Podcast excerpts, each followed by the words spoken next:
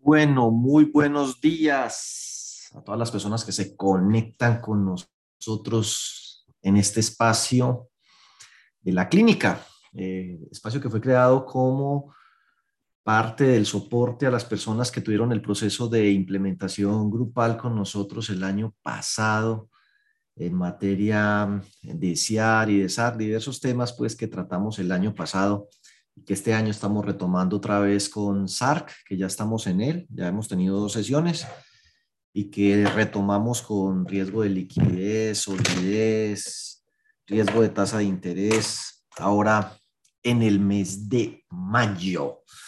El día de hoy, bueno, dentro de ocho días tenemos la última, la última sesión, usted sabe, todo lo bueno acaba, pero el día de hoy la idea es eh, hablarles del tema de riesgo de liquidez.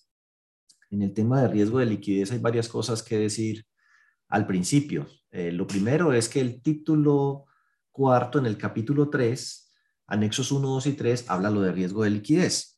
Entonces, si ustedes, en aras pues, de, optimizar el tiempo, creería yo que no me voy a ir como tantísimo para allá. Espérenme a ver. Eh, lo primero es a quién le toca le toca al, que, a todo el que tenga depósitos, ¿sí? Saldo en la cuenta 21. Pero, eh, por, supuesto, no le tocará eh, de todo. Entonces, dice allí que los fondos de empleados de categoría plena les toca, o sea, les toca integralmente lo que hay en el capítulo 3. A los demás, entonces, ¿qué les toca? A los demás fondos. Bueno, fundamentalmente calcular la brecha de liquidez y tener su fondo de liquidez. ¿De dónde sale esa inquietud? Pues si nos vamos aquí y entramos a la supersolidaria, donde dice normativa circular básica contable, nos vamos al título cuarto capítulo tercero y lo abrimos, pues lo primero que aparece, bueno, lo segundo que aparece es el ámbito de aplicación. Entonces ahí dice, en este capítulo se imparten las instrucciones y procedimientos que deben cumplir las cooperativas con actividad financiera, los fondos de empleados de categoría plena y los fondos de empleados de primer nivel de supervisión. Así que si usted es un fondo de empleados que ni es de primer nivel de supervisión, ni es categoría plena, y no es una cooperativa con actividad financiera, pues no le tocaría. Si es una mutual que tiene depósitos de ahorro, y bueno, habría que ver que depósitos de ahorro ordinario, no de ahorro permanente, por ejemplo, depósitos de ahorro ordinario, pues entonces le tocaría. Eh, a mí me parece que esa última parte pues fue un poquito desafortunada porque si nos vamos en, en sentido exacto, los depósitos de ahorro ordinario son la cuenta 2105. Mm, y, una, y una mutual puede tenerse de A3, por ejemplo, la 2110, la 2125. Bueno, en fin, entonces ese es un tema que habría que consultar para el caso de las mutuales. Para el caso de los fondos de empleados, pues yo lo consulté, ¿sí? Entonces hice un, un, derecho de petición a la supersolidaria, pues me contestaron muy queridos. Y entonces una de las preguntas fue esa, de acuerdo con lo anterior, el riesgo de liquidez solo aplica a los fondos de empleados de categoría plena y no a los demás, como lo señala el transcrito, o es necesario corregir dicho texto. Y después de todo eso, me dicen, bueno, por lo anterior, el ámbito de aplicación de la circular va dirigido dentro de su ámbito a todos los fondos de empleados de primer nivel y a los fondos de empleados de categoría plena. Ahora, frente al anexo metodológico 3, la brecha de liquidez, esta metodología y reporte va dirigida a todos los fondos de empleados indistintamente de la categoría o nivel de supervisión, para que la superintendencia pueda monitorear de manera permanente dicho riesgo e ir creando el ambiente para una supervisión preventiva y de gestión eh, de riesgos, em, que debe ser de obligatorio cumplimiento en el entendido de que es un riesgo latente que debe ser monitoreado para evitar crisis, bla, bla, bla, bla. Por la razón expuesta, de manera particular, el anexo en mención y el indicador deberá continuar siendo reportado por todos los fondos de empleados. Bueno, no son muy claros en la respuesta, pero yo lo que yo les entiendo es que me dan la razón. Efectivamente, todo eso que dice ahí de riesgo de liquidez pues solo le toca a los fondos de empleados de categoría plena y a los demás lo que les toca es tener su fondito de liquidez y seguir reportando la brecha de liquidez. Bueno, ahí yo tengo en el blog mío está el derecho de petición que hice, la respuesta que me dio la Supersolidaria. Eh, y también está pues para que ustedes lo consulten eh, la, la propia circular donde dice el ámbito de aplicación. Bueno, ahora bien, si nos vamos a cada cuánto habrá que reportar eso, aquí en el título 2, en estados financieros, en el numeral, el capítulo 1, en el capítulo, en el numeral sexto, vamos a ver, 6, a ver, 6 punto. Bueno, definitivamente no funcionó. Ahí está. Por aquí tiene que estar la tabla. Ok, entonces aquí ustedes ven la tabla de reporte. Fondos de empleados de tercer nivel de supervisión, hay muchos que están equivocados. Están reportando, que semestralmente, que porque a ellos les toca semestralmente. Les toca semestralmente, sí, algunas cosas, pero esto, evaluación de riesgo de liquidez, es trimestral. Y el fondo de liquidez también, por aquí abajo dice fondo de liquidez, a ver dónde estará. Fondo de liquidez trimestral. Y resulta que el programa no le valida si usted carga fondo de liquidez y riesgo de liquidez y no le carga el. Entonces, en catálogo único de información con fines de supervisión, a pesar de que ahí dice semestral, nada que hacer, le toca reportarlo trimestral porque si no, no le van a validar los otros dos. Ojo con eso. Si tienen dudas, pues soliciten a la Supersolidaria que o cambie la periodicidad del reporte a semestral o bueno, o que les ratifique el tema, pero muchos fondos de empleados están reportando ya, a pesar de ser tercer nivel de supervisión, trimestralmente, pues más claro no puede ser.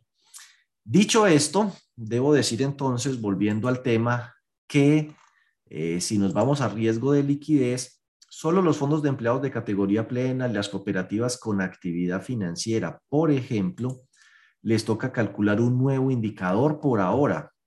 Ese nuevo indicador es el IRL, ¿no? Aquí está anexo 1, IRL, anexo 2, IRL y anexo 3, la brecha de liquidez. Hablemos de la brecha de liquidez. La brecha de liquidez, pues eso ha sido un hijo que nació muerto. Para ser honestos, hagamos un acto de sinceridad aquí. Eso el sector solidario no lo entiende, no lo usa, no le sirve patacos de escopeta en la mayoría de los casos. Es decir, ni el revisor fiscal mira eso, ni el contador mira eso, ni el gerente mira eso, ni el comité mira eso, ni la junta mira eso. Bueno, y si lo miran, eso es que lo entiendan. Uno mira ahí, se lo muestran y bueno, listo, pero que uno diga, no, qué herramienta, estábamos perdidos en medio de la oscuridad de la tormenta y vino la brecha de liquidez y nos abrió la luz, ha sido el faro que nos guía en este camino de, de, de incertidumbre y nos advierte oportunamente cuando debemos dar un viraje y un timonazo en la gestión de la liquidez, carreta. Ese formato se hace para cumplir, para meterlo en el Sixes, enviarlo a la Super y que no joda. Ahora, no le sirve tampoco a la Super Solidaria. Yo no he visto pues que la Super Solidaria diga, uy, no, analizando la brecha de liquidez, vemos que el sector tiene un altísimo riesgo de... Bla, carreta. La Super Solidaria no miran eso. Y los que lo miran para a mandarle requerimientos a uno no lo entienden, ¿sí?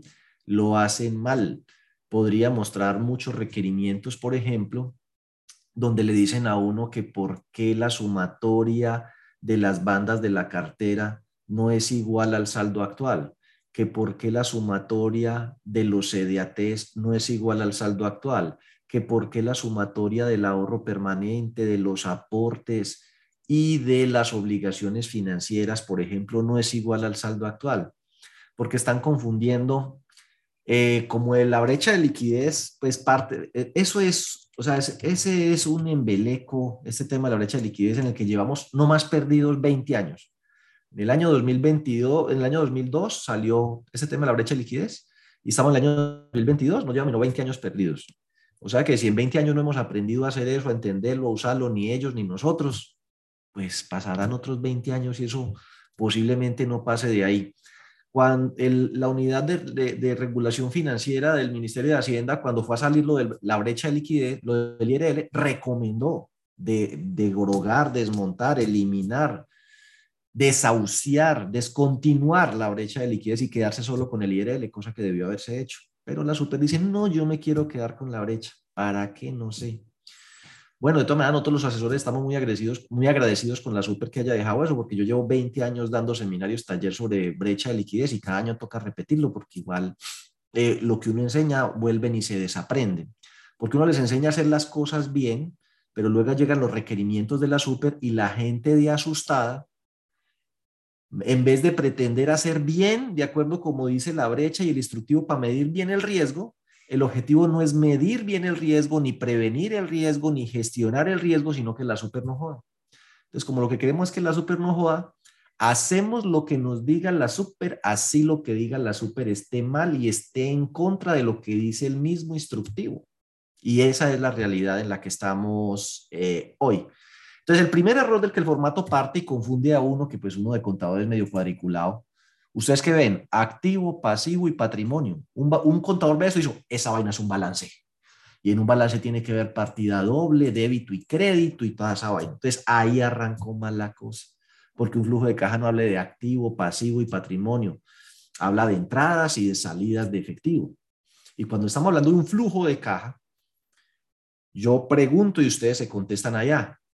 En un flujo de caja, cuando yo quiero saber el recaudo de cartera, meto como entradas solo el capital o el capital los intereses. A ver, al banco cuando me entra, ¿me entra el capital o me entra la cuota que lleva capital e intereses? Entonces yo mismo me respondo, mí mismo, capital más intereses. Ok.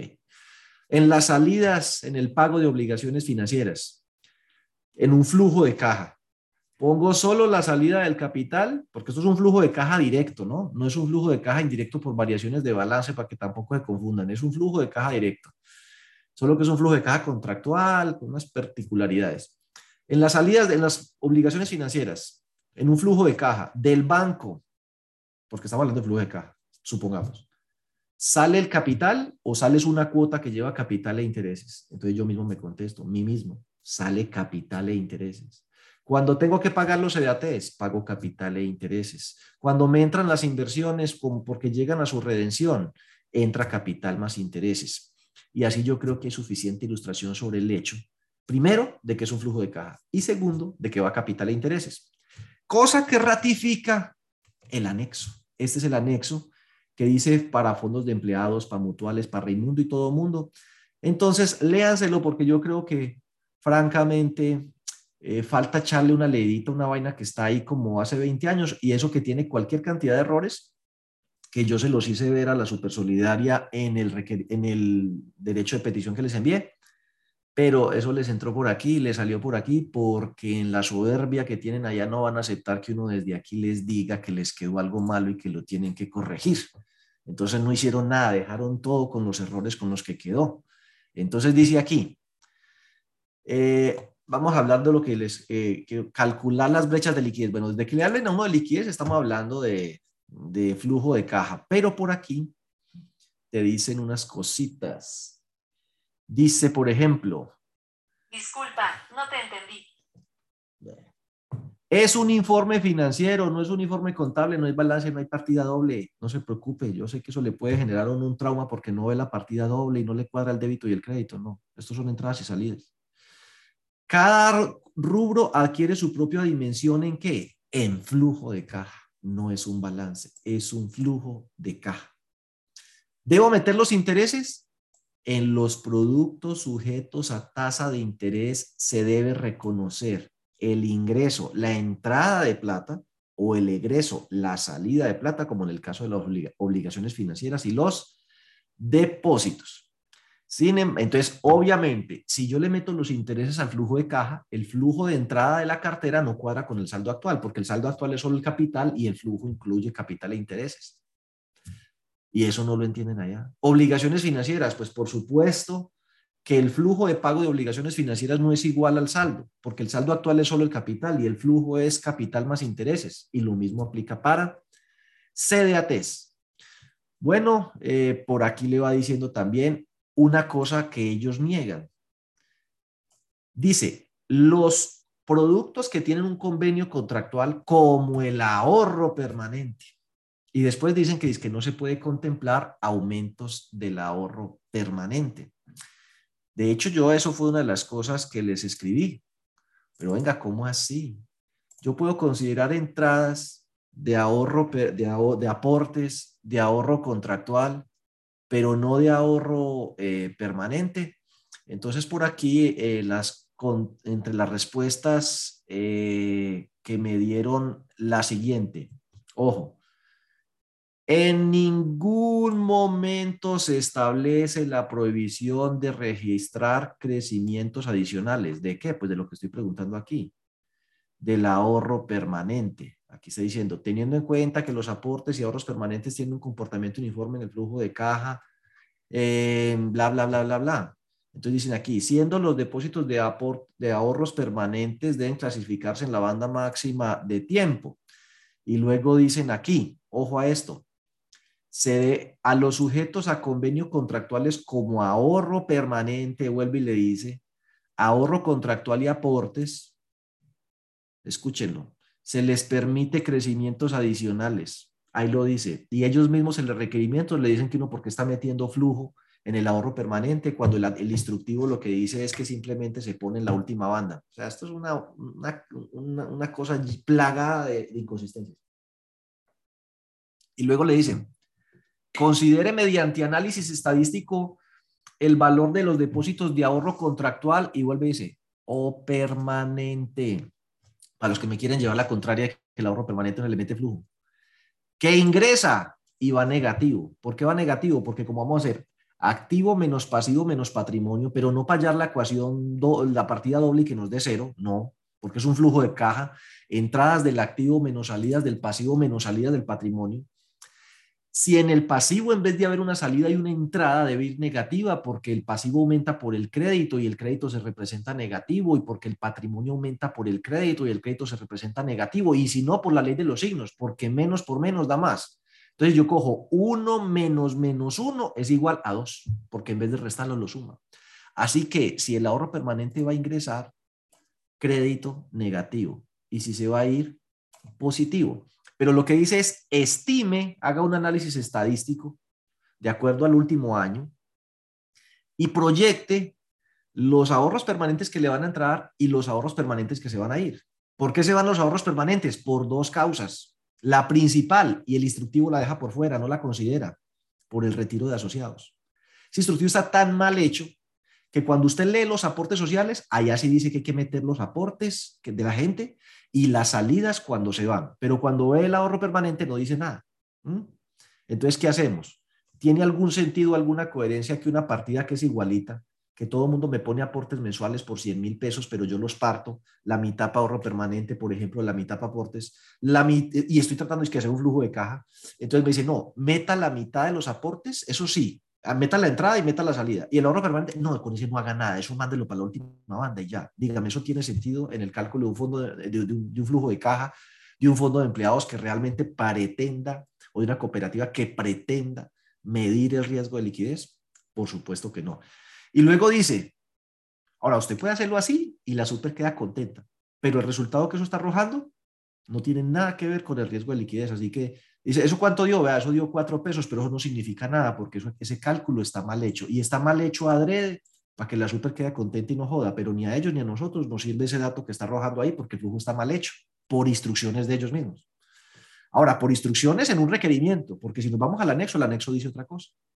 Aquí dice, registra el valor neto con el signo que corresponda por cada banda. Si dice que con el signo que corresponda es porque ese signo podría ser positivo y podría ser negativo, y usted les mete un signo negativo y ahí mismo le llega el requerimiento, sirva a explicar por qué hay valores negativos en el flujo. A ustedes yo estoy seguro que les ha pasado, y eso lo que demuestra es la enorme ignorancia y desconocimiento que hay del mismo anexo y del cálculo y de la interpretación al interior de la supersolidaria. Total, me ratifico en que este tema de la brecha de liquidez ha sido tiempo perdido. Pero nosotros, pues lo que nos corresponde mientras esté vigente es calcularlo del mejor modo posible. Y si lo quieren hacer bien, pues les va a permitir, si lo hacen bien, si lo hacen, si lo hacen como dice la super solidaria, pues van a tener una vida tranquila, pero no les va a servir para medir riesgo de liquidez.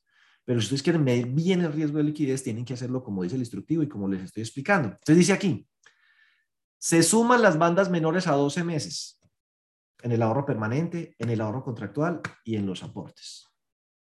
Este, ojo que esta es la respuesta que me dio la super, que está tomada del anexo. Listo.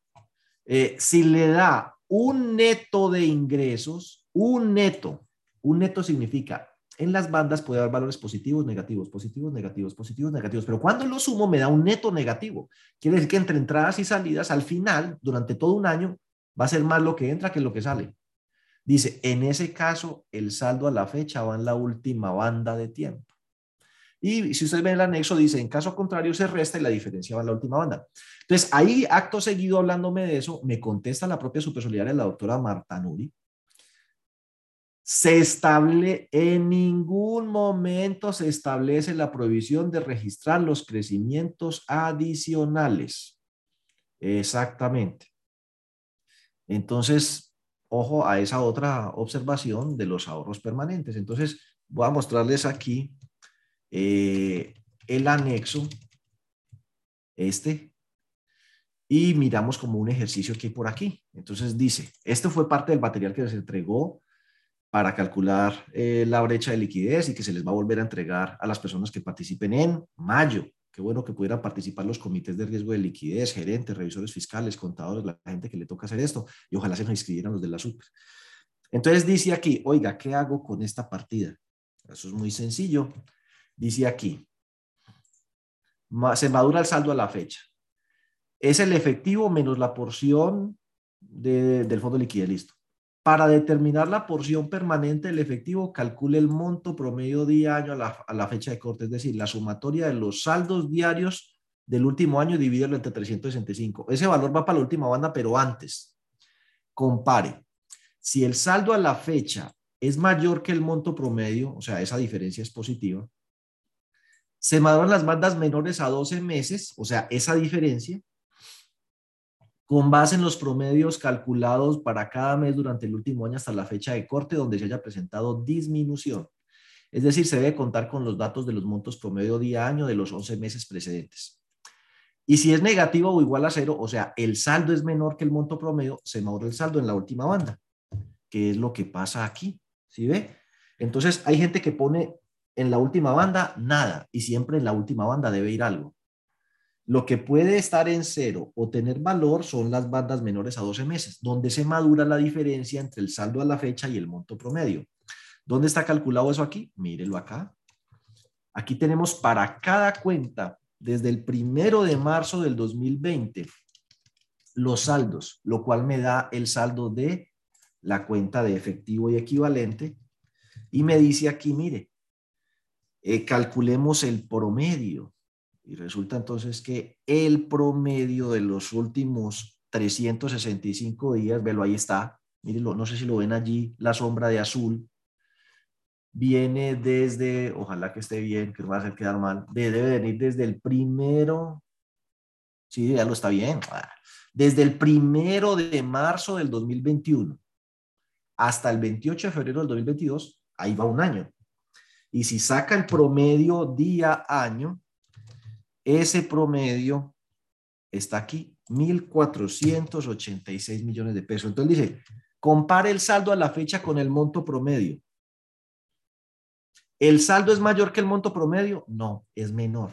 Entonces ahí dice, el saldo a la fecha va en la última banda. Dalo aquí está. Saldo a la fecha va en la última banda. Y al contrario, entonces vamos a suponer lo siguiente. Imaginemos que aquí dijera 2 mil millones de pesos o, o 1.600 millones de pesos.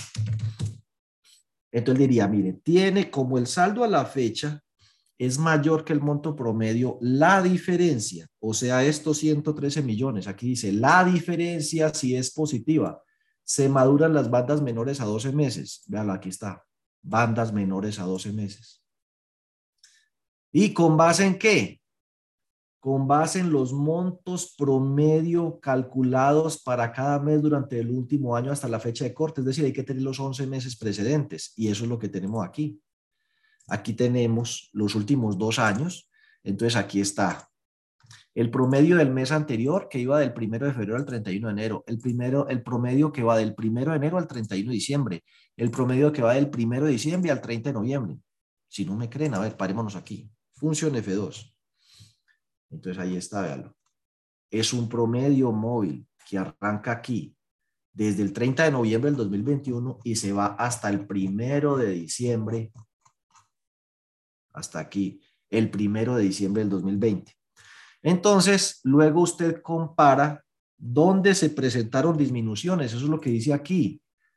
En los periodos donde se haya presentado disminución, aquí una disminución, aquí una disminución, aquí, aquí, aquí. En esos puntos hubo disminución. Entonces, en esos periodos se deben madurar estos 113 millones. ¿Cómo? Eso es lo que no dice. Entonces, lo que yo hice fue, sumemos la sumatoria de, de caídas, distribuyámoslas proporcionalmente y proporcionalmente distribuimos en los mismos periodos los 113 millones de pesos.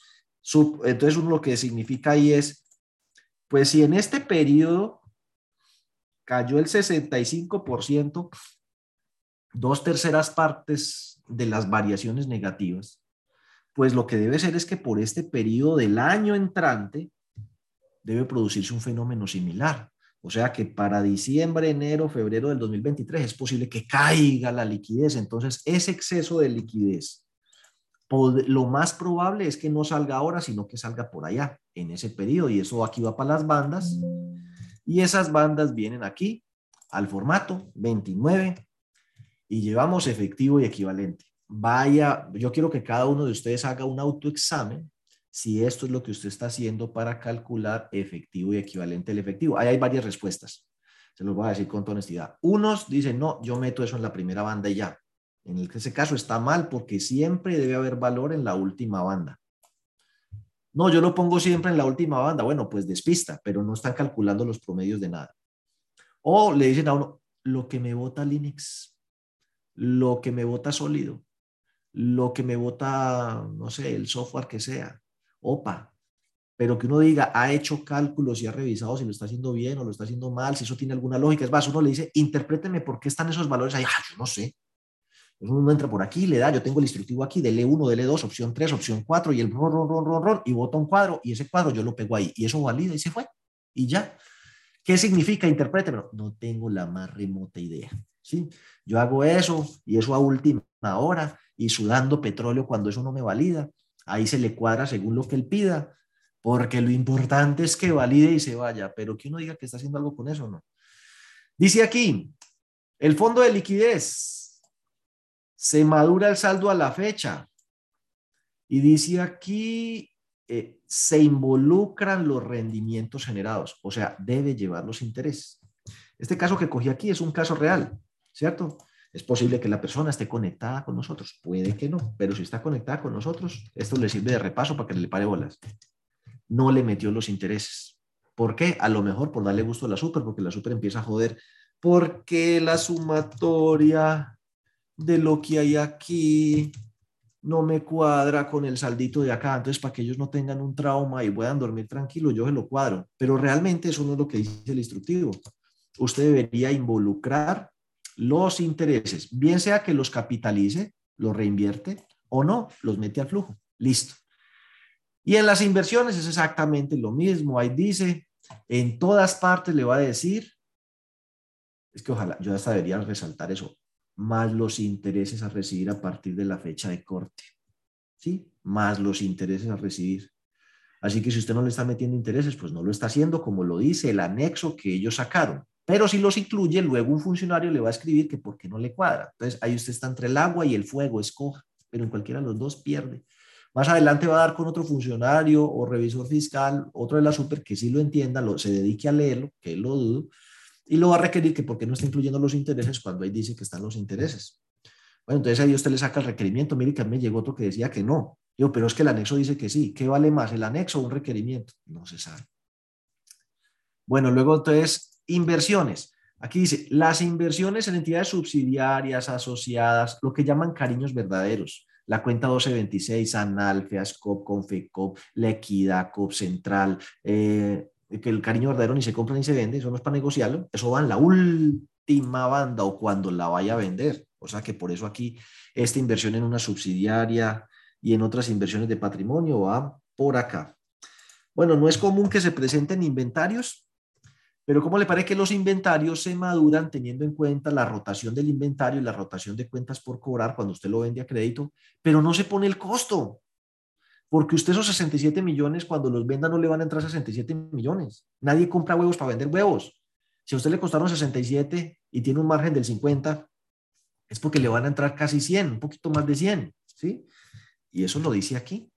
Así de claro. Y sin embargo le van a escribir, ¿por qué? ¿Por qué los de la super? ¿Por qué no me cuadra de aquí para acá con lo que hay aquí?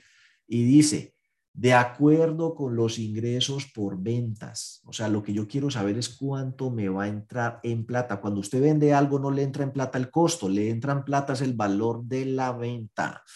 Entonces ahí le dice, bueno, inventarios.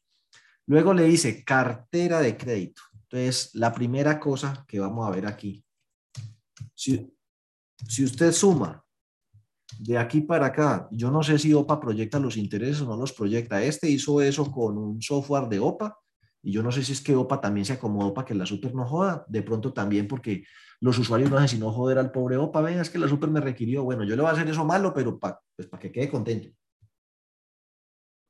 O si es que OPA sí proyecta capital e intereses aparte, pero la usuaria solo incluyó el capital. Pero si usted suma de ahí, vea, le cuadra al peluche. Esto sí va a ser una alegría para la super. Ay, mira, me cuadró 2,480, 2,480, 28,42. Pareciera que el objetivo no es medir riesgo de liquidez, el objetivo es que cuadre. Entonces ya, satisfechos, cuadró. Estamos empantanados en la forma, no en el fondo, que es la medición del riesgo de liquidez. El objetivo es que el cuadrito quede bonito, cuadre, no me requieran, no me escriban, así no sirva patacos de escopeta. Ahí no estoy involucrando los intereses de la cartera. Y si usted dice, sumemos, ¿cuánto suma esta cartera? Más suma. Esta cartera hasta aquí. Bueno, ahí le metí los intereses que están causados, pero no son esos los que deben entrar, sino los que se van a recibir después de la fecha de corte. Son 23 mil millones. Pongámosle esto una tasa del 1% en un solo mes deberían entrar a una tasa del 1%, 234 millones. Miremos el balance de ellos. Este es el balance de ellos a febrero. Sí, a febrero. Si cogiéramos la cuenta intereses cartera de créditos y lo dividimos por dos, sí, 248, quiere decir que la tasa de ellos es un poquito más alta del 1. ¿Eso qué significa? Palabras más, palabras menos. En el primer mes le entran 234. Como aquí no se pueden considerar nuevas colocaciones, pues es entendible que la cartera va a ir mermando. Entonces, por ejemplo, al, mes siguiente ya no son 2.34, sino 2.30. Y al mes siguiente ya no son 2.30, sino, por ejemplo, 2.20.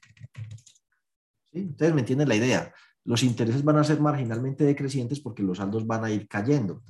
Pero si sumo esto, más esto, más esto, así malo, malo, estoy subestimando el flujo de caja de las primeras tres bandas en 700 millones de pesos, que son los intereses que me van a entrar por la cartera. Y por ende, esta brecha acumulada aquí a la tercera banda no refleja realmente el riesgo de liquidez porque estoy dejando por fuera una partida que es material, significativa, que son los intereses de la cartera. Y lo dice aquí con absoluta claridad se madura el saldo a la fecha, o sea, usted hace una proyección del flujo de caja y le descuenta de ese flujo de caja el porcentaje de mora, 3, 4, 5%, es una estimación. Dice, se debe proyectar solamente la cartera A y considerar que una de ellas es posible que entre en mora. Pero bueno, usted puede proyectar solo la A de acuerdo con el plan de amortización y luego lo dice, de capital e intereses. Capital e intereses. Luego lo dice, y en la banda de más de 12 meses, acumule la amortización de capital e intereses. Los que ya están causados, no, los que se van a recibir después de ese plazo. Después de un año, ¿qué intereses me van a entrar? En este flujo que ustedes vieron aquí, no está, no está. Entonces, eh, ya de entrada sabemos pues que este flujo, nana y cucas, eh, le falta eso, pues están madurando los intereses, pues estos son los intereses causados por el costo amortizado. Aquí lo que faltan son en el flujo los intereses a recibir después, eh, a futuro, después de este mes de control. Bueno, Cuentas por cobrar, bueno, fundamentalmente las cuentas por cobrar es de acuerdo a lo pactado. Entonces, convenios por cobrar que va aquí, que las cuentas por cobrar van aquí. Esta es una entidad, por ejemplo, que la entidad patronal se le atrasa hasta con tres meses los descuentos de nómina. Entonces, por eso tiene la cuenta por cobrar ahí tan grande, que son los deudores patronales. Eso es lo que dice aquí en cuentas por cobrar. Sí, deudores patronales deben madurarse en la primera banda. Pues si, si, si existen atrasos y provisionar, se maduran en otras bandas. Luego dice aquí, ¿qué más? Activos materiales en la última banda. Eso no es para venderlo, a menos de que tenga ya un negocio sobre un edificio, por ejemplo. Activos no corrientes eh, mantenidos para la venta, como bienes en dación de pago, pues de acuerdo al periodo previsto para la venta. Los bienes en dación de pago se tienen que vender antes de dos años, pero pues inicialmente si no tiene ningún negocio, póngalo en la banda de más de 12. Otros activos en la última banda de tiempo. Esos son puras amortizaciones de, o, bueno, gastos anticipados o como lo llaman ahorita, diferidos, intangibles. Entonces no genera entradas de efectivo. Por eso va en la última banda. ¿Ve? Esto es un flujo de caja, no un balance. Aquí no hay que poner, ay, no, es que yo pongo, y he visto gente, discúlpenme que haga esa, aclaración. Cogen, tienen un software de 100 millones, que es, que es el de OPA o el de Solid o el de Hasso o el de no sé qué, la verdad, y lo amortizan porque creen que están haciendo, ya no saben si están haciendo un PIG, ya no saben si están haciendo un balance, no dicho, están confundidos. Es que no sé qué estoy haciendo, no, tranquilo que nadie sabe. Esto es un flujo de caja y las amortizaciones de los diferidos no son salidas de efectivo. Entonces, la depreciación, hay gente que mete la depreciación. Uno le dice, ve, ¿y esto qué es? ¿Vas a vender cositas de la propia planta de equipo? No, no, esa es la depreciación. ¿Viste quién le dijo que esto es un PIG? Esto es un flujo de caja, la depreciación no son salidas de efectivo. Bueno, luego viene aquí depósitos de ahorro. Hay que hacer qué? Lo mismo que en efectivo equivalentes, calcular la porción permanente de ahorro a la vista. ¿Cómo? Se calcula el monto promedio día a año, se compara ese monto con el saldo. Si el saldo es mayor que el monto, esa diferencia se madura en las bandas menores a 12 meses de acuerdo donde los promedios diarios, monto promedio día, año. Ahí lo puedo hacer mensual. Ahí dice día, año. Puede hacer lo que sea, pero no necesariamente es lo que dice el instructivo. Donde se haya presentado disminución. Es decir, que usted tiene que tener los montos promedio día, año de los 11 meses anteriores. Vamos a ver si esta eh, lo tiene. Ah, efectivamente, mírelo, aquí está. Desde el 29 de febrero del 2020 hasta ahora, tenemos eh, pues los, los años que se necesitan. Y él dice aquí, saquemos este promedio. Entonces aquí está función F2. Ahí está promedio.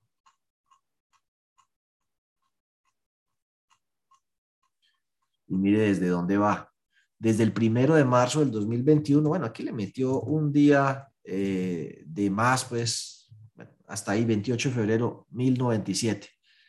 Em, listo. No, mentira, no el primero, porque es del primero de marzo hasta el 28 de febrero. 1089 millones de pesos es el promedio. Lo comparo con el saldo. A diferencia del otro ejercicio, aquí sí usted ve que el promedio es mayor, es menor que el saldo. de lo que está. Este es el saldo, este es el saldo y este es el promedio. Entonces uno dice, ah, ok, el saldo es mayor que el promedio. Hay una diferencia. ¿Dónde la maduraré? Él le dice, en las bandas menores a 12 meses, en los periodos donde se haya presentado disminución. Ok. ¿Dónde se presentó disminución en todo el periodo observado? Esto es un aumento, aumento, aumento, aumento, aumento, aumento, aumento, aumento, aumento, aumento. Disminución.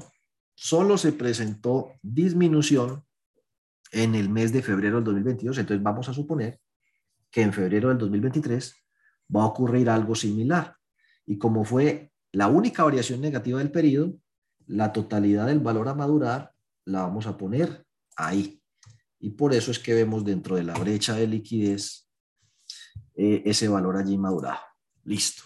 Luego dice, y los EDATs, ah, tú tranquis, vamos a, aquí vamos a sufrir voy a parecer volverme reiterativo pues a ver si algún día, digo, yo llevo 20 años dándome madera con esto, pero espero que algún día me interpreten, me entiendan. Es que la gente no me entiende, yo soy un incomprendido. Aquí dice, se madura el saldo a la fecha más los intereses a pagar. O sea, si lo quieren más claro. O sea que la sumatoria de las bandas no puede ser igual al saldo porque entonces no tendría los intereses. Bueno, y hay que hacer una cosa ahí, es calcular el índice de renovación de cada CDAT, o sea que los que lleven más de un año los pueden mandar para la última banda. Pero es difícil calcular el índice de renovación por cada título debido a que en las entidades del sector solidario, cada que se renueva un CDAT le cambian de número, entonces se pierde el histórico. Así que todos los CDTs aparecen como nuevos. Puede haber una persona que tiene plata que hace 10 años, pero cada tres meses lo renueva y cada tres meses le cambia el número del CDAT, entonces se pierde todo el historial. Entonces uno podría llegar y eventualmente hacer una acumulación por cédula y aquellas personas que llevan más de un año con la plata ahí independientemente que el número del CDAT haya cambiado, pues mandarla para la última banda. La mayoría de entidades no hace eso, ¿sí? Simplemente se da la pela y dice, no, donde cayó el vencimiento, ahí se fue, pero eso no es lo que dice el instructivo. Entonces usted estaría midiendo el índice de liquidez o la brecha de liquidez, pero en un escenario ácido, más bien como en una prueba de estrés, como si se estuviera yendo el 100% de los CDATs a medida que se van venciendo. Eso no es lo que dice ahí lo que, los que lleven más de un año lo manda para la última banda, o sea, llevan renovándose, eso es el índice de renovación, renovándose de manera continua más de un año, los manda para la última banda. Los que no, en la banda respectiva, donde se vence.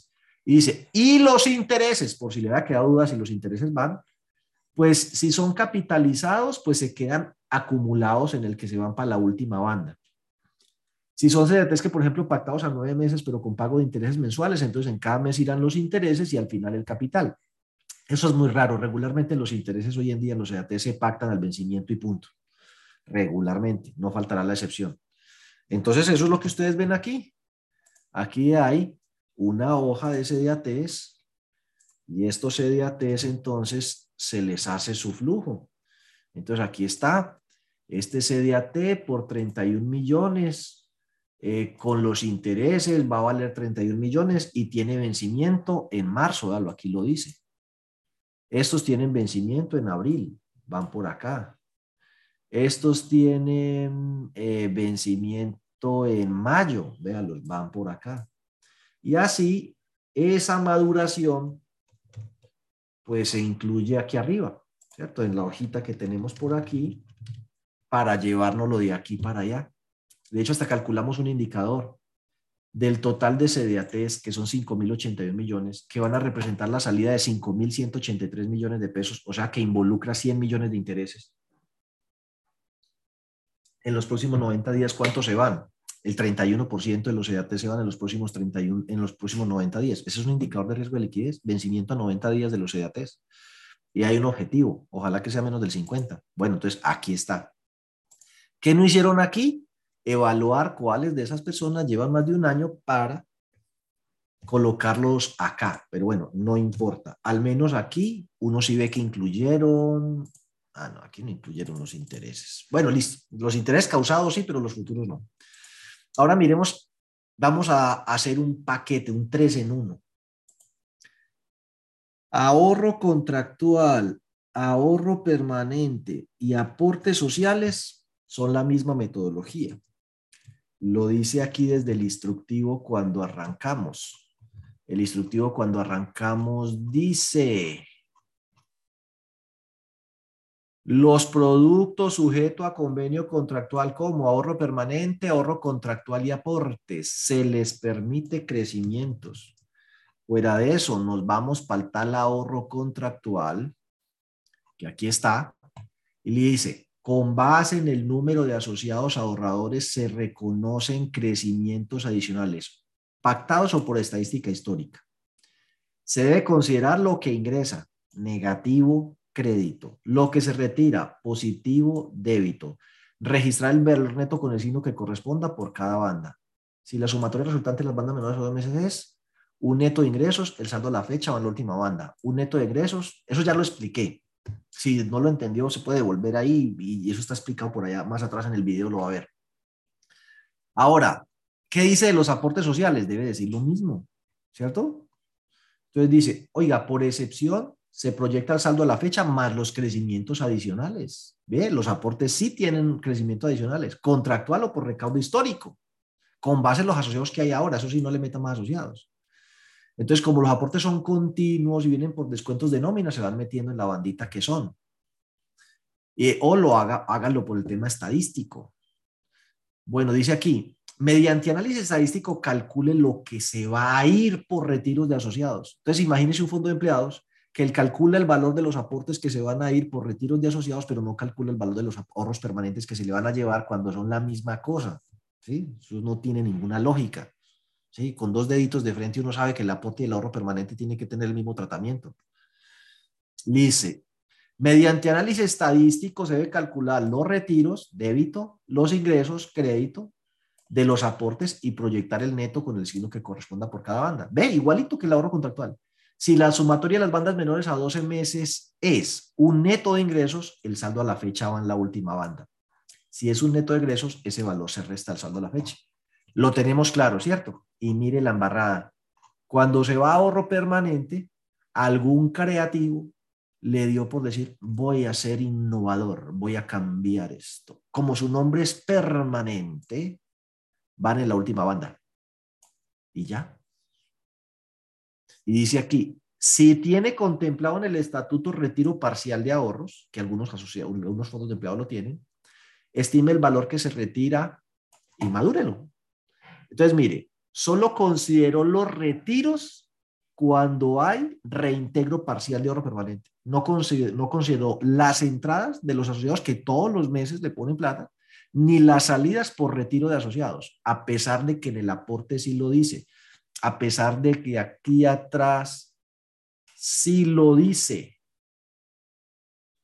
Y a pesar de que en la respuesta al requerimiento lo dice, y a pesar de que ahí arriba dice que los productos sujetos a convenio contractual, es que el requerimiento al derecho de petición, a pesar de que ahí arriba dice los productos sujetos a convenio contractual, ahorro contractual, ahorro permanente y aportes van. Entonces ya creo que es suficiente ilustración. Entonces aquí tenemos, sírvase usted explicar por qué hay valores negativos. Entonces usted le contesta, sírvase usted leer el anexo que tiene el logo de la super, se supone que ustedes lo conocen. Esto significa que entre entradas y salidas para ese mes yo proyecto que las entradas van a superar a las salidas en 2 millones netos. ¿Y eso de dónde sale? Pues porque aquí tengo una estadística. Aquí esto es, en marzo del 2021 hubo una entrada neta, entrada neta, salida neta, salida neta, salida neta, entrada neta, entrada neta, salida neta, entrada neta, entrada neta, salida neta, entrada neta. miércoles. Y entonces a la final, ¿qué pasó en los últimos 12 meses? Le voy a mostrar. Sumando 12 meses, una salida neta de 34 millones de pesos. Entonces, con base en esa estadística y con un factor de crecimiento del 5%, le puede colocar 5,62 que fue la inflación, entonces yo proyecto que teniendo en cuenta que hay unos periodos en los que de pronto hay más salidas de plata coyunturales basado en la estadística de salidas del último año, pues yo hay proyecto que se va a ir plata. Mire, por ejemplo, aquí se les va bastante plata. porque Entre mayo y junio. Y luego en enero.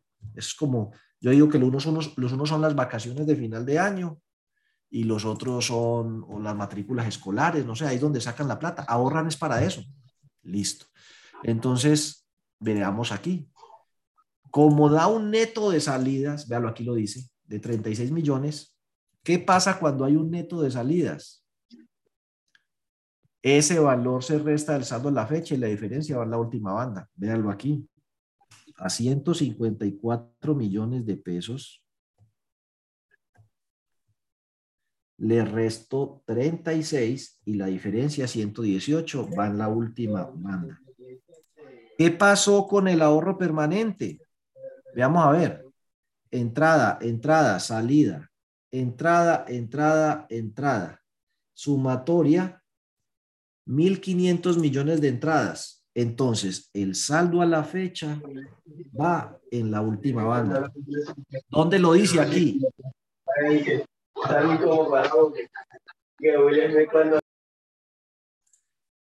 Ese valor se resta del saldo de la fecha y la diferencia va. ah, bueno, neto de ingresos, el saldo de la fecha va en la última banda. Entonces, ahí fue. Obligaciones financieras, se proyecta el flujo, entonces aquí está el flujo de capital, la estimación de los intereses de las obligaciones financieras, entonces de las obligaciones financieras que yo tengo, esto es lo que voy a pagar y mire, 4.300 millones de salida por 3.700 millones de capital. Ahí sí están los intereses. Entonces, muy bien. Cuentas por pagar de acuerdo con el periodo de pago. Fondos sociales de acuerdo con el presupuesto de ejecución. Otros pasivos de acuerdo con la fecha legal de pago. Entonces, usted va a otros pasivos, vea. Si son las vacaciones, bueno, esta es la estimación de vacaciones. Si son los intereses y las cesantías, salen por aquí. Si es la prima, pues esta que hay causada es la que toca pagar ahorita en junio. Y esta que es la bonificación la pagan en diciembre. Entonces, de acuerdo a la fecha legal de pago, en el caso de los beneficios a empleados, se pone allí y los demás, pues de acuerdo a lo que es el pacto o lo, lo que sea. Bueno, entonces ahí está. Eh, listo. ¿Qué más decimos aquí? Entonces aquí dice aportes temporalmente restringidos, da un neto de entradas, saldo a la fecha, va en la última banda. Y, lo, y aquí pues entonces lo que sucede es que están colocando que de estos resultados del año 2021, desde marzo se van a empezar a ejecutar plata, pero hay gente que empieza a hacer unas loqueras. Pone que aquí sale toda la plata y pone la, la plata entrando aquí en fondos sociales. ¿Por qué? Porque ellos creen que esto es una contabilidad que esto es débitos, créditos y que hay que hacer traslados entre cuentas. Y el instructivo, y eso lo hacen los software, ¿no? Mal hecho. Dice, cada partida adquiere su propia dimensión en flujo de caja. No hay que poner a hacer traslados de allí para allá. Es un flujo de caja. ¿Cuándo los excedentes se convierten en salida de efectivo? ¿En qué proporción? Y proyectelo dentro de la misma línea de excedentes. ¿Eso dónde lo dice? Aquí. Entonces, bueno, ahí está obligaciones financieras, cuentas por pagar, fondos sociales, ya ustedes lo leen. Y capital social ya se lo expliqué, reservas y todo eso va para la última banda, ¿sí? Para la última. Entonces dice aquí, en la última banda. Y dice excedentes. Para la maduración del monto obtenido, se debe observar el comportamiento histórico de la distribución de excedentes del ejercicio anterior. O sea, que hago de cuenta que voy a hacer lo mismo que en la última asamblea. ¿Qué recursos se van a destinar a fondos sociales o a retornos? Y los maduran las bandas respectivas contadas a partir de la fecha de realización de la asamblea. O sea que si estamos, por ejemplo, en junio, entonces uno mira julio, agosto, septiembre, octubre, noviembre, diciembre, enero, febrero, marzo. A partir de ahí es que empiezan a salir recursos. Aquí salen en el ejemplo desde la primera banda, porque supongo yo que esta entidad hace de cuenta que aquí en marzo va a hacer la asamblea, ahí mismo va a alimentar fondos sociales y desde ahí mismo los va a empezar a ejecutar. Entonces dice aquí, en la última banda se maduran los excedentes que se destinan a aumentar las reservas y obviamente pues los recursos que de pronto quedan en una ejecución superior al horizonte de tiempo que hay allí. Entonces no se ponen a trasladar que de aquí para allá o de allá para acá. Entonces se calcula la brecha, que es entradas menos salidas menos pasivos, Dice, cuando la brecha de liquidez acumulada tres meses sea negativa, eso es valor en riesgo. Miremos aquí. Este valor no es negativo, es positivo. Y como es positivo, el valor en riesgo de liquidez es cero. Sin embargo, se los estoy explicando a nivel teórico porque ya vimos que en este ejercicio hay unas partidas en las que meten intereses y otras en las que no los meten. Entonces, pues, eh, realmente esto debería ser mucho mayor porque le están faltando como 700 millones no más de los intereses de cartera, aunque le están faltando la salida de los intereses de los EDATs, pero no creo que sea así como mucho, porque los EDATs son eh, 5 mil millones de pesos al 0,5, 5 por 5, 25, son unos 25 millones mensuales de costo, por tres meses unos 75, 70 millones de pesos. No es gran cosa, pero están faltando tanto en entradas como en salidas intereses en algunas partidas. Pero eso es lo que significa este valor de aquí. Y uno podría hacer varias cosas chéveres con eso si eso estuviera bueno, pero es que no lo está. Como por ejemplo, mira, aquí lo voy a corregir. Esta es la brecha acumulada la tercera banda. Bueno, hagamos esto. Sumémosle los 700 millones de intereses netos entre entradas de intereses de cartera y salida de intereses de CDATs que están faltando. Hagamos de cuenta que yo de estos CDATs que se van a ir en los próximos tres meses, renovar el 80%. Entonces aquí está, brecha acumulada, la tercera banda corregida, más un, un porcentaje de renovación de 80%. Cojamos los activos líquidos netos no madurados, es decir, estos de aquí para acá, pero distintos del fondo de liquidez, a los que yo sí puedo utilizar, esos de ahí para allá. Entonces, bueno, ahí está, 1.400 millones de pesos. Y cojamos la plata que nos está sobrando del fondo de liquidez, porque calculando aquí el fondo de liquidez requerido, nos está sobrando una platica. Y restémosle más o menos los gastos de personal y generales de un trimestre. Ahí los estamos estimando. Lo divido por dos y lo multiplico por tres porque aquí el dato que tengo es a febrero. Entonces, tomando la 5105, la 5110 acumulada a febrero, la divido por dos y la multiplico por tres. ¿Esto qué significa? Mire, de la brecha acumulada a la tercera banda, que es positiva, porque no estoy colocando un peso, súmele la, plata que ya tiene, súmele una renovación del 80% de SEDATES que siempre lo logra, el sobrante del fondo de liquidez y réstele los gastos, usted está en capacidad de prestar hasta 5 mil millones el próximo trimestre. Lo cual en este caso no es del todo cierto, así que tuvimos que hacer una prueba de estrés. ¿Por qué? Les dije, esta entidad tiene un problema con la pagaduría que se le demora con los descuentos de nómina. Entonces, se le demora tres meses, o sea que aquí pagará el mes más viejo, aquí el mes más viejo, aquí el mes más viejo, Aquí queda al día con los descuentos atrasados, pero toda la plata que va a entrar de cartera, capital, intereses, de ahorro permanente, de todo esto, realmente no le va a entrar, se le va a acumular en cuentas por cobrar. Entonces, esta es la prueba de estrés. Si me pagan, que siempre me pagan, aquí por ejemplo está atrasado diciembre, enero y febrero. Entonces, en marzo le pagan diciembre, pero le quedan debiendo enero, febrero y se le acumula marzo. Y así funciona esta, esta entidad. Entonces, ¿qué le pasaría? Bueno, pues realmente nada grave, esto es una prueba de estrés. Aún así, no quedo con incumplimiento de mis compromisos contractuales, me da positiva, pero bueno, ¿qué capacidad estoy de prestar? La brecha es 345, logro una renovación de 1285. Los activos líquidos que ya tengo son 1400. El sobrante del fondo de liquidez y reste los gastos, tengo para prestar unos 2742 millones. ¿Y eso cuánto es? Pues mire que en este escenario, el recaudo de cartera con todo e intereses, si lo trajera, es 2.321 millones de pesos. Quiere decir que por cada 100 pesos que recaudo estoy en capacidad de represtar 118. O sea que de todas maneras sí estoy en capacidad de hacer crecer la cartera, porque la cartera, si yo recaudo capital más intereses y vuelvo y presto capital más intereses, la cartera va a crecer en el valor de los intereses. El problema es cuando eso le da a uno menos de 100, no tiene ni con qué financiar una cartera que crezca. Bueno, espero esto les haya sido de utilidad. Dentro de ocho días vemos así brevemente también entonces el IRL, vemos el indicador de solidez, cómo se interpreta. Eh, y bueno, pues vamos concluyendo ya dentro de ocho días cierra el tema de las clínicas y de entrada pues la invitación a los programas de capacitación eh, que tenemos, se los voy a señalar Ahorita en mayo vamos a hacer el de la circular 36, son 30 horas para los que tienen que montar eh, el tema de seguridad de los sistemas de información para la prestación de servicios de ahorro y crédito, que son todas las cooperativas con actividad financiera.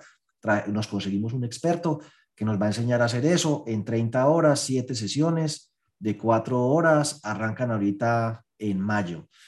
Eh, también vamos a, a, hacer en mayo riesgo de liquidez, IRL, brecha, solidez, solvencia, riesgo de tasa de interés. Son cuatro eh, sesiones. Y bueno, vienen los programas de formación de directivos, que es el 23 y el 30 de abril, y el taller de control social, que es el 7 de mayo. Y en junio tenemos el encuentro de oficiales de cumplimiento. Y bueno, ya les estaré informando las otras cositas que salgan. Por lo demás, muchísimas gracias y nos vemos dentro de ocho días, que es el último evento. Dígame, John. Pregunta Laura Moreno, no sé si ya la has visto la capacitación de Sarele que va a dictar, sí, que se inicia desde cero, ¿es dirigido para personas que no saben nada de riesgo o es ya más avanzado? Es para las personas que trabajan con el tema de riesgo de liquidez, pues digamos que no es pármulos, ¿no? Vamos a enseñarles a calcular esto, vamos a enseñar a calcularles el IRL, vamos a enseñarles a calcular el indicador de solidez, los indicadores, a interpretarlo, tiene una base teórica, pero sobre todo una base pues también práctica de cómo se calcula, cómo se interpreta, cómo se usa. Entonces, pues uno diría que tiene una base teórica y una base práctica eh, también, ¿no? Pues Es que no sé, me da, me da miedo que me digan así como tan de cero. Pues no, yo no creo que sea nivel párvulo, ya debe saber leer y escribir por lo menos. Es decir, tiene, pues mire lo que estamos haciendo acá tiene que tener una cierta aproximación al tema. Debe ser personas que ya están en el comité de riesgo de liquidez, o ser el contador, o el revisor, o el gerente, o la misma junta directiva, que ya, es que llevamos en esto 20 años, ya de tener alguna aproximación al tema. Sin embargo, por supuesto, vamos a, dar unas bases teóricas eh, y vamos a enseñar a hacer estos eh, cálculos y cómo se interpretan. Eso es. Y también otra pregunta, si me permite, Laura Moreno pregunta que, bueno, está haciendo la consulta en la lista de la ONU, de la OFAC, pero que esas consultas solamente son con nombre y en ocasiones pues tienen coincidencias con homónimos y que le parece que no sean muy confiables. La recomendación es que también consulte en la policía, en la fiscalía, procuraduría, contraloría, en búsquedas con número de cédula, que esta le pueden dar un resultado también mucho más confiable. Igual, las listas obligatorias son esas, la ONU y la OFAC. En la OFAC puede buscar también por número de cédula, en la plataforma de búsqueda del Departamento del Tesoro de Estados Unidos. Ahí está esa plataforma muy práctica que le permitirá llegar a, a esa coincidencia en algún momento. ¿sí? En la de la ONU es así, es solamente con, con letras, no permite números de identificación. Igual las plataformas y proveedores especializados de búsqueda también le van a consultar a esas mismas listas que usted también consulta manualmente. Entonces, pues sí se puede complementar con otras páginas que le den una referencia de la persona que esté usted buscando. Bueno, muchas gracias a todos, que estén muy bien, hasta luego. El video John lo sube en YouTube, creo, ¿cierto, John? Y se los envía. Sí, señor, el video queda en YouTube. Listo, ok.